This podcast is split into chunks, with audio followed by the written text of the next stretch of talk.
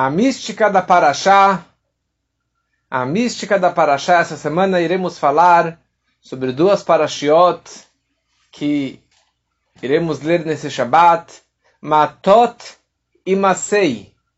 Matot e Masei são as duas porções finais do quarto livro da Torá, do livro de Bamidbar.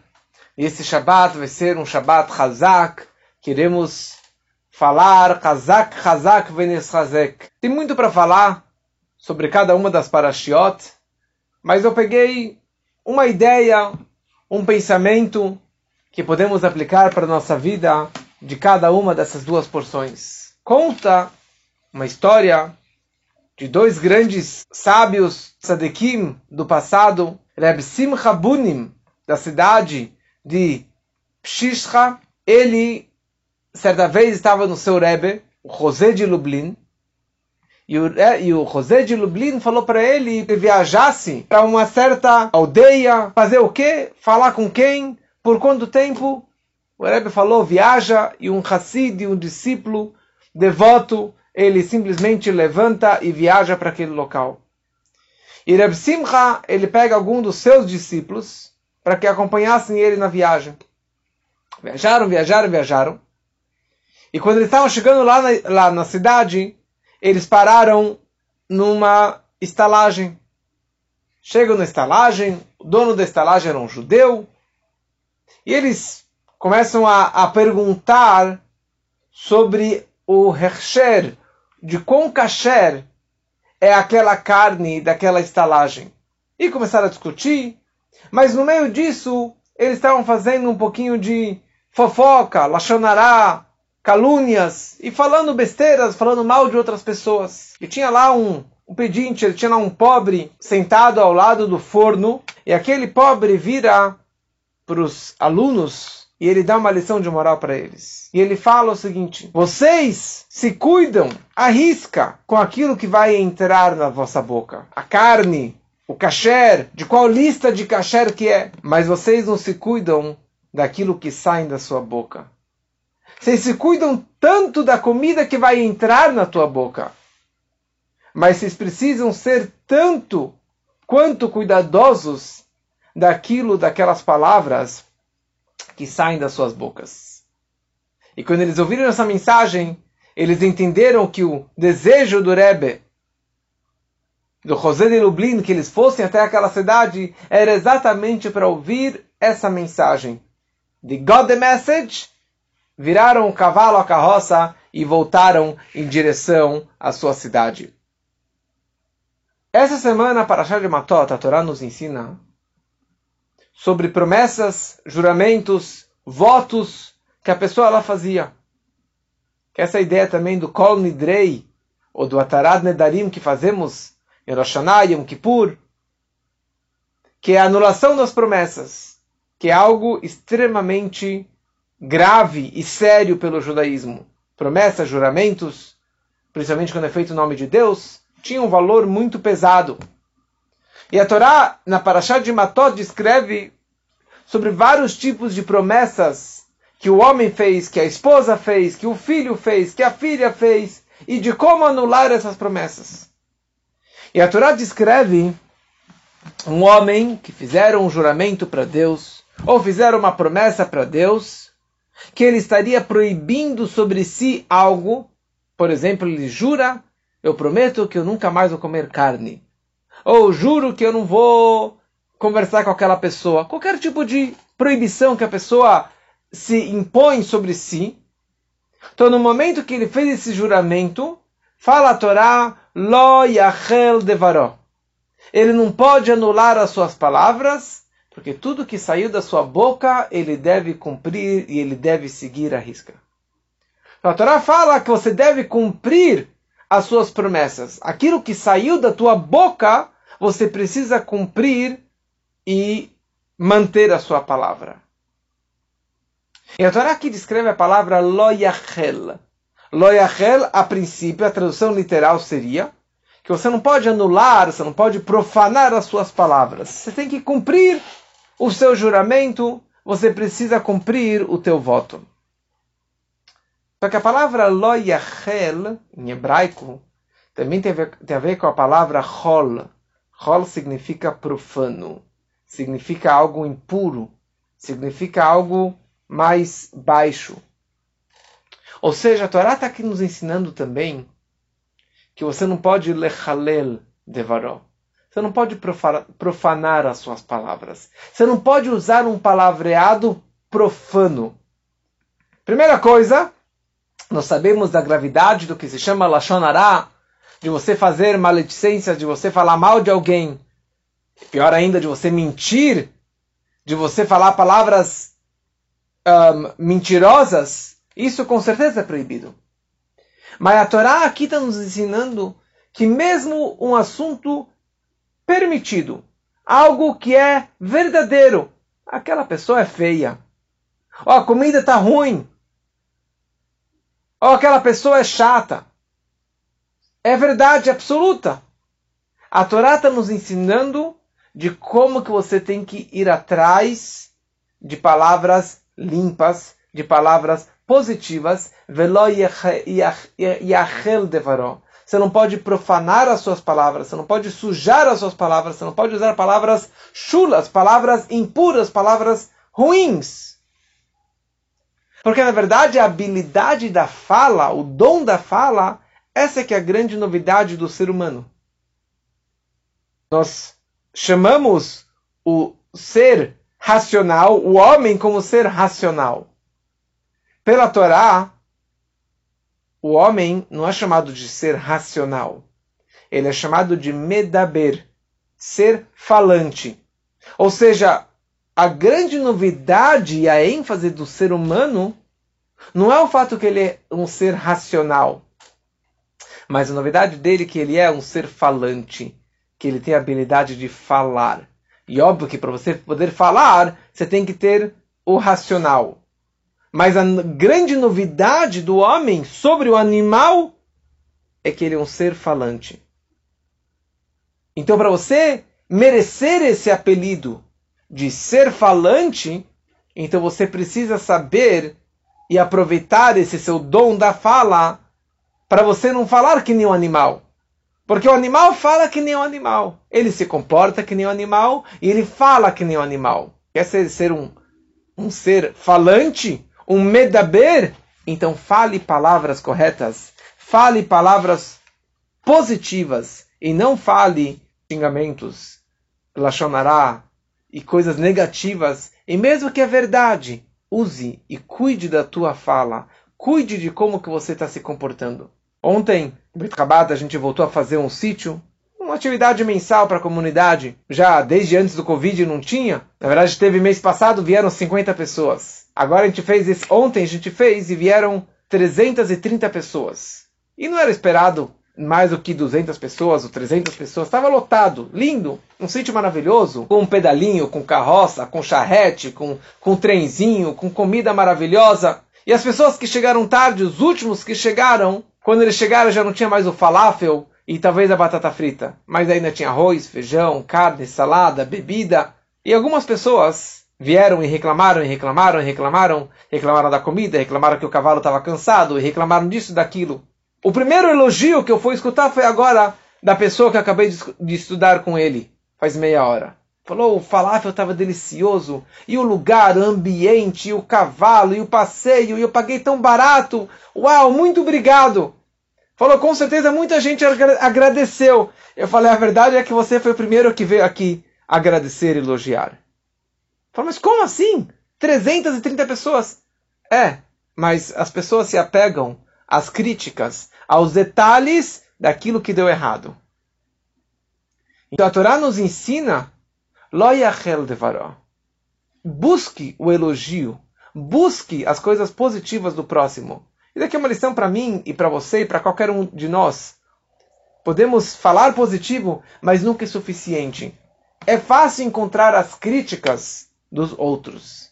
Mas você saber elogiar e agradecer e enxergar sempre com o olho direito e não com o esquerdo, isso aqui é algo extremamente difícil.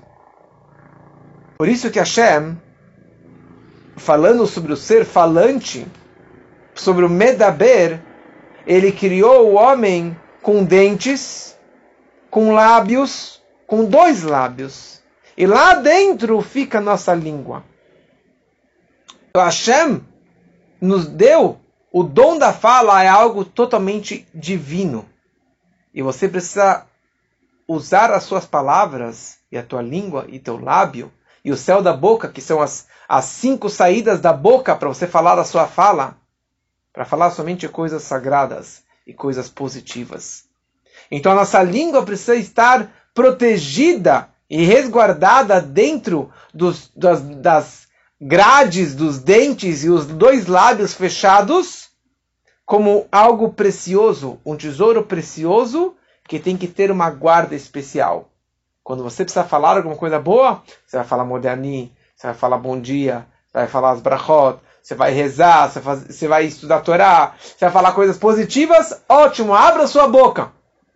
Porque senão, é que nem nós lemos na Torá na semana, na semana retrasada, a história de Balak e de Bilam, o profeta pagão, que queria usar a palavra para amaldiçoar o povo. E daí está escrito que o burro abriu a boca e começou a falar com ele.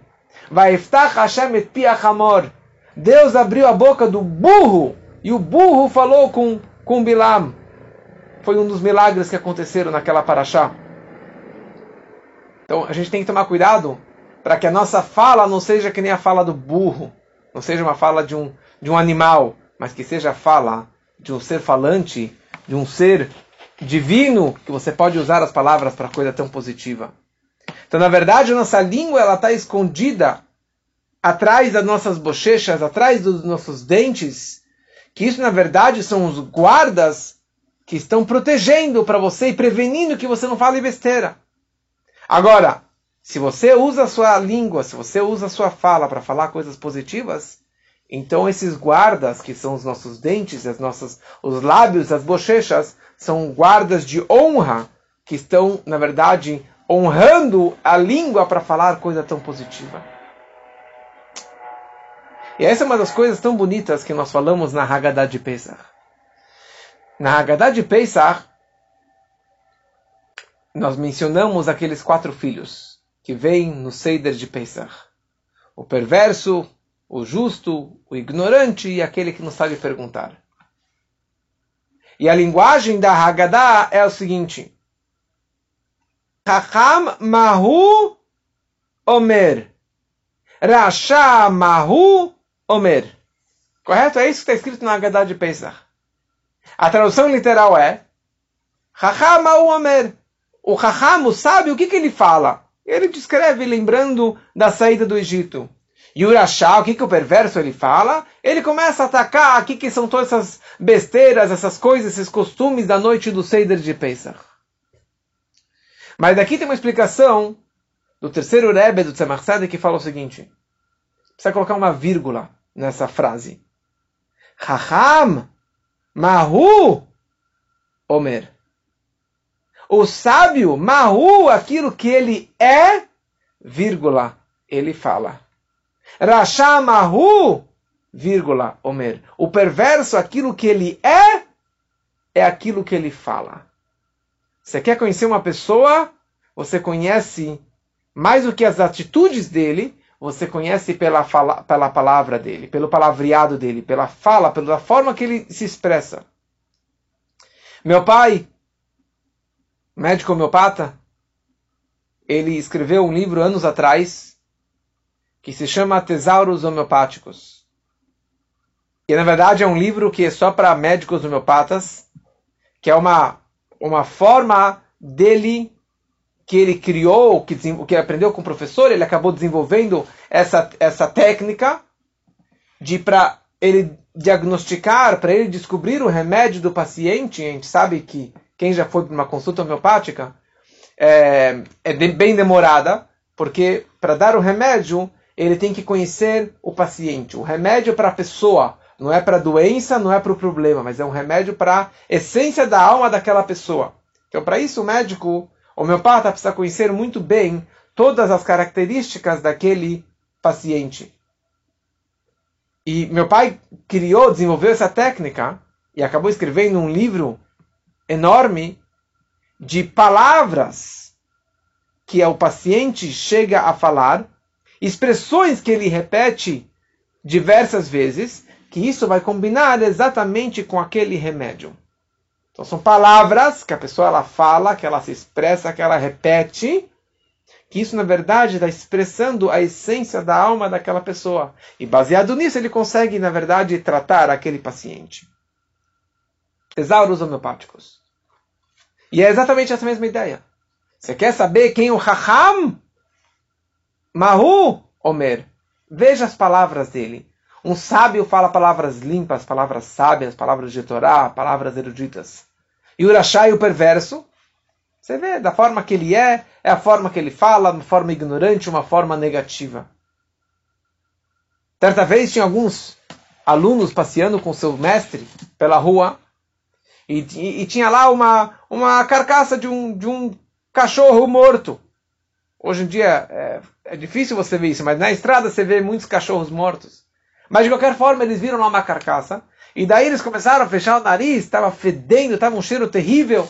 E começaram a falar: ah, que cheiro terrível desse, desse cachorro morto.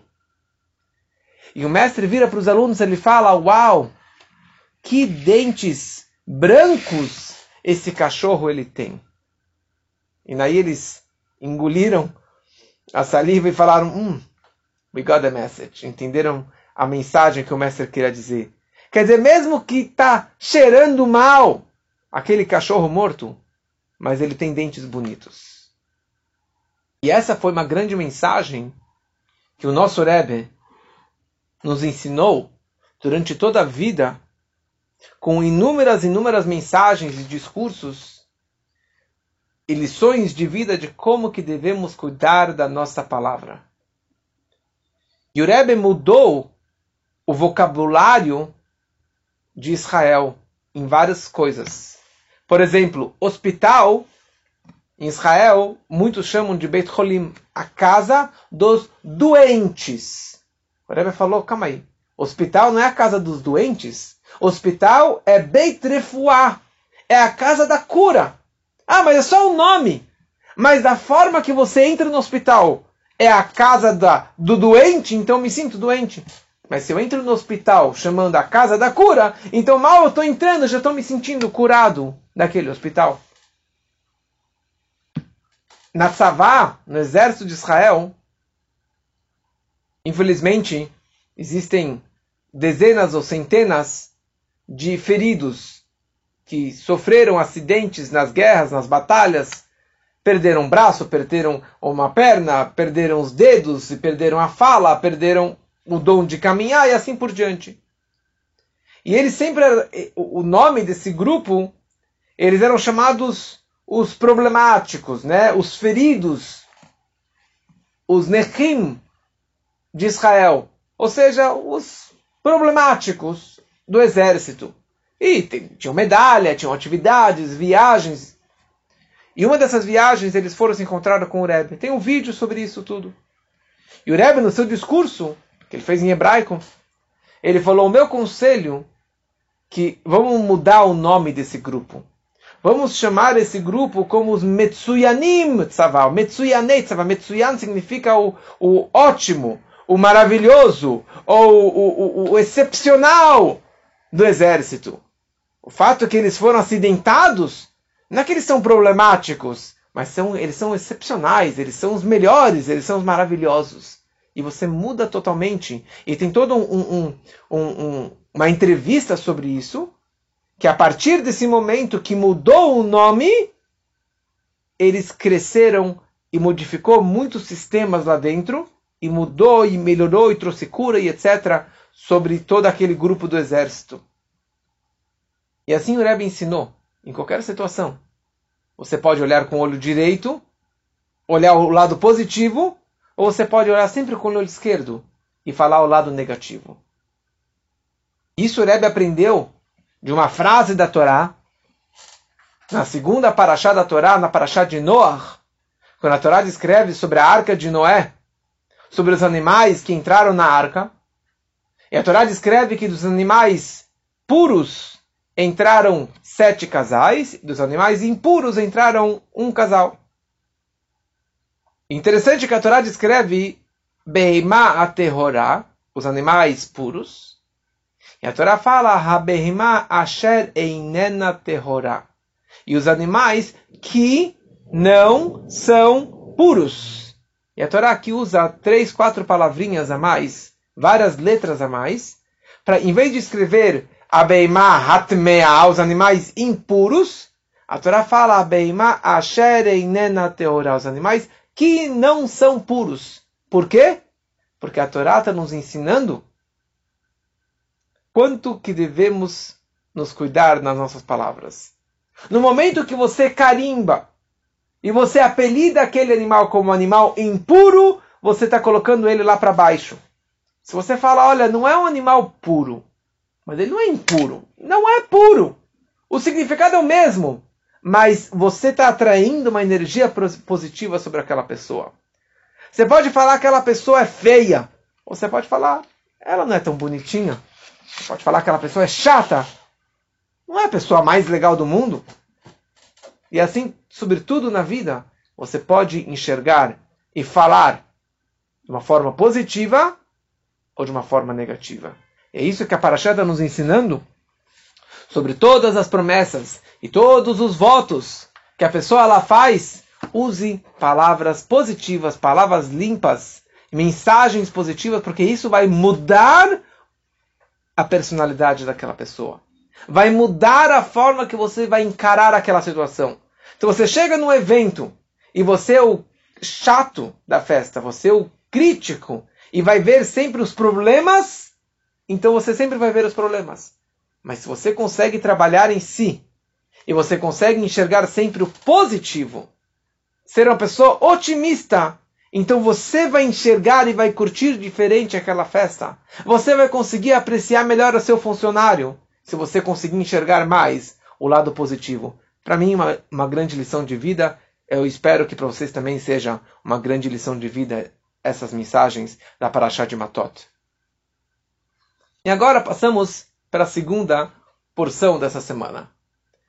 Parashá Masei.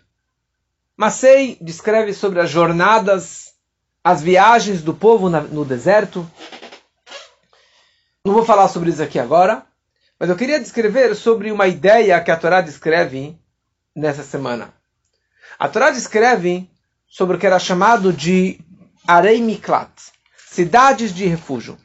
Cidades de refúgio, elas foram criadas em Israel de um lado do Jordão, do outro lado do Jordão também, para pessoas que estavam fora de Israel, para um homicídio culposo, um assassinato é, não intencional, Beshogeg. Ou seja, se alguém matou alguém de propósito, então ele seria culpado, ele seria julgado e seria morto pelo tribunal.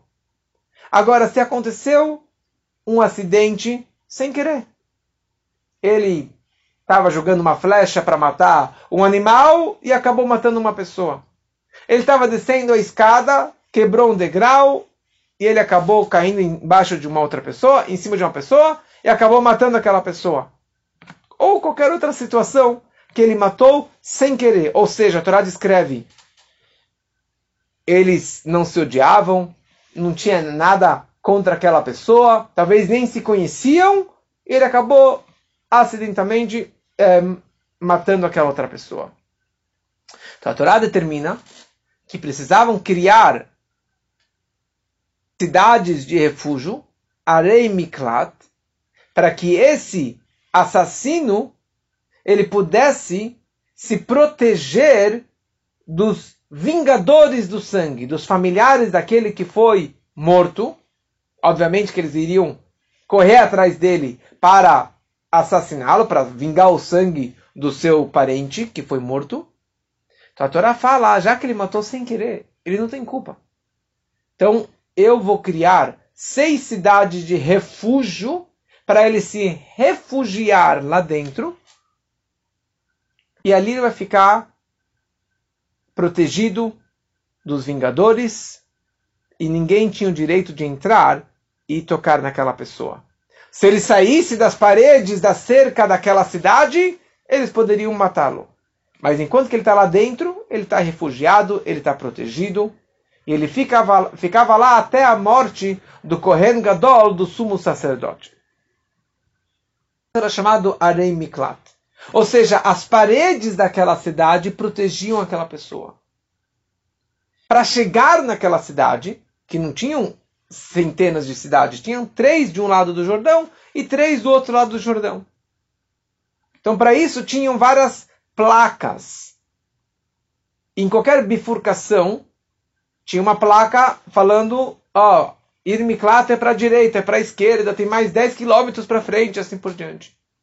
Mais ainda, eles faziam as, as estradas mais amplas para que eles pudessem correr o mais rápido possível e que não ficasse parado no trânsito das carroças ele conseguisse fugir o mais rápido possível para conseguir se refugiar naquela cidade, porque com certeza os vingadores, os familiares do morto estariam correndo atrás dele. Ou seja, a Torá se preocupa com essa pessoa para que ele pudesse se refugiar o mais rápido possível, da melhor forma possível. Isso não se aplica mais hoje em dia. Quando Mashiach chegar, teremos essa cidade de refúgio e mais três cidades de refúgio. Mas, de qualquer forma, hoje nós também temos um refúgio para esse mundo tão conturbado. Esse mundo, esse mundo de tantas mortes, esse mundo de tanta mentira e de tanta besteira, esse mundo de tanta perversidade e de tanto homicídio, nós também precisamos ter um refúgio, uma cidade de refúgio, algum lugar que eu possa me proteger desse mundo que está fora das minhas paredes de proteção. Essa cidade de refúgio hoje se aplica nas paredes da Torá, nas paredes do judaísmo, nas paredes das mitzvot. No momento que nós estamos protegidos por essas paredes, a nossa alma, a nossa neshama, ela pode curtir a vida espiritual. Ela pode se expressar, ela pode viver o seu judaísmo, ela pode se sentir à vontade de viver como judeu e viver como uma pessoa que acredita em Deus. Então, para chegarmos a essa cidade de refúgio, nas cidades judaicas de Torá e Mitzvot, não significa ir para Israel fazer aliá. Ir para Israel não significa você se proteger. Para muitos, ir para Israel não é uma aliá, que significa subida. Para muitos, ir para Israel é uma yeridá, eles descem. No Brasil, eu conheço muitas pessoas que eles cumpriam muito mais o judaísmo. Eles chegam a Israel, eles estão bem aqui, não precisam mais fazer Shabbat, kasher e nada. Eles eles acabam se, se aposentando do judaísmo. Proteção do nosso, do, desse mundo, dessa escuridão, não significa ir para Israel. O nosso refúgio significa Torá e Mitzvot. E Torá e Mitzvot, você pode estar em Vitória, você pode estar em Nova York, você pode estar no Rio de Janeiro, ou em Curitiba, ou sei lá onde que mais se encontram as pessoas que estão assistindo essa live. Qualquer lugar que você se encontre. Na sua casa. Se você entra num shiur, agora, participando no shiur de Torah e Mitzvot, esse que é o nosso refúgio. Essa que é a nossa arca, a nossa proteção para toda essa mentira e todo esse assassinato. Assassinato significa o Yetzerará, o nosso mau instinto que está querendo matar a nossa alma, derramar o nosso sangue, que sangue é vida. Torah Haim, a Torá é vida. Deus é vida. A Torá é vida. Chai, Chaim. E da mesma forma que para chegarmos a essa cidade de refúgio, haviam várias placas e mensagens e ajuda para que a pessoa pudesse chegar o mais rápido possível, sem se acidentar, sem passar pelo perigo de ser ele o próximo morto.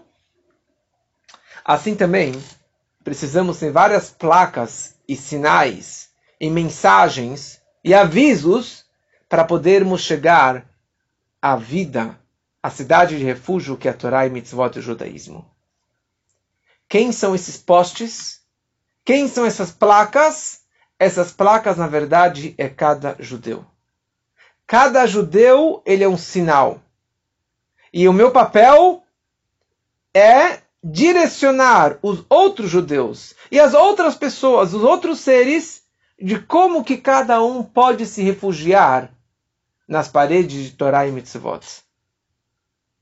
Isso simplesmente eu posso fazer sendo um exemplo de vida, sendo uma pessoa digna, sendo uma pessoa educada, sem fazer nada, simplesmente não fazendo besteira, não falando besteira, falando corretamente, se comportando corretamente. Fala, uau, esse judeu é um, é um bom judeu. Como que diversas vezes eu estou andando pela rua e daí uma pessoa qualquer da rua me fala, ó, oh, você é do povo de Deus, você é judeu, eu gosto dos judeus, olha. No último sábado, alguém virou para mim, olha, eu gosto dos judeus, hein? Eu sou, eu quero ir lá para Jerusalém. Eu estava outro dia viajando, alguém falou: Olha, eu quero para sua terra, eu quero para Jerusalém, eu quero conhecer. Eu não fiz nada, não falei nada. Nem estava de, de camisa branca, estava tava de camiseta normal. Mas você demonstrando que você é um judeu digno, educado, as pessoas falam: Eu quero seguir os seus caminhos. Eu quero aprender a tua religião. Eu quero me conectar com Deus da forma que você se conecta. E mais ainda, eu ajudando o próximo, eu orientando os outros. Porque eu posso ser uma placa parada. Olha, se você precisar de ajuda, vem aqui que eu te, eu te oriento. Mas consta no Talmud que essas placas eram que nem as placas hoje em dia. São placas com, com, com é, luzes que ficam mudando os nomes e até placas que falam placas ambulantes e placas falantes e placas brilhantes. Nós também não, precisamos, não podemos estar, ser passivos. Oh, se você precisar de ajuda, vem aqui comigo. Que nem Noah. O problema do Noah, de Noé, durante a época do dilúvio, é que ele não foi ativo, ele foi passivo. Qualquer pessoa que precisava de uma orientação, vinha até ele e ele orientava. Mas ele não foi atrás do povo, ele não fez que nem Abraham vindo, patriarca Abraham, que construiu tendas e foi ajudar todo mundo e foi orientar todo mundo de como acreditar em Deus. Nós precisamos ser placas ambulantes, criar canais no Instagram, no YouTube, no Zoom, no, em qualquer outro lugar, podcast, para quê? Como placas ambulantes orientando toda e qualquer pessoa qual é a direção para a cidade de refúgio. Ajudar as pessoas de como se aproximarem mais de Deus. Essa que é a mensagem para a nossa vida. E é isso que o Talmud escreve. O Talmud fala que a, a nação judaica, todo judeu, ele é um day worker, um trabalhador do dia. Ou seja, o nosso trabalho aqui nesse mundo é iluminar. Iluminar o mundo com a luz da Torá e com a luz das mitzvot. Esse é o nosso propósito. Antigamente, que não havia luz elétrica, então tinham aqueles postes na rua com lampiões. E toda noite vinha o acendedor de lampiões com um bastão, com uma, um fogo aceso na, no topo desse bastão. Ele passava por cada lampião na esquina e acendia mais um lampião, mais um poste, mais um poste, mais um poste, e com isso ele conseguiu iluminar e acender todas as lâmpadas da cidade toda. E esse lampião, ele ilumina muito distante. Assim também, cada judeu, ele precisa, na verdade, acender não somente a sua alma, mas se você acendeu a sua alma, você precisa acender a alma do seu vizinho, do teu irmão, do teu primo e daquele que você nem conhece, que se encontra em outro país, em outra cidade, mas você pode iluminar, esse aqui é nosso papel. Devemos iluminar cada vez mais pessoas. Uma luz, uma vela, pode iluminar para um e pode iluminar para cem. Uma vela pode acender uma vela e pode acender mil velas. E esse que é o nosso papel de iluminar cada mais um, almas e pessoas na nossa vida. Isso que era, na verdade, a vida do Hillel. Já falamos sobre o Hillel, algumas histórias sobre o Hillel numa outra aula. Tinha o Hillel e o Shammai, tinha o Beit Hillel, a casa do Hillel. E ele era muito pobre, muito pobre, e ele acabou superando e conseguiu o dinheirinho, e ele conseguiu entrar na Yeshiva e acabou virando o grande Hillel.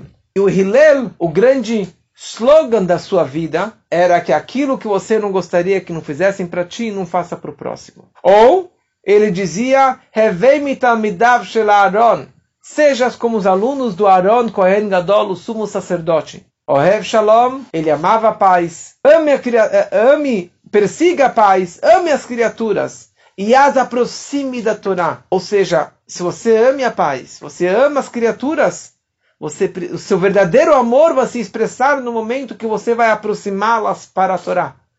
Porque a maior amor, a maior forma de você ajudar o próximo é no momento que você vai iluminar a vida do próximo. No momento que você vai aproximá-los para o caminho de Torá e de Mitzvot.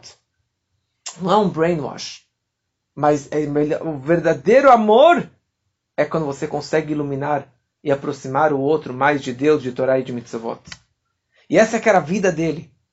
Por isso que o nome do Hillel vem do nome Behilu Neiro, ou seja, iluminar a sua vela, fazer iluminar cada vez mais a vela, não somente a sua vela, mas a vela de todos os outros.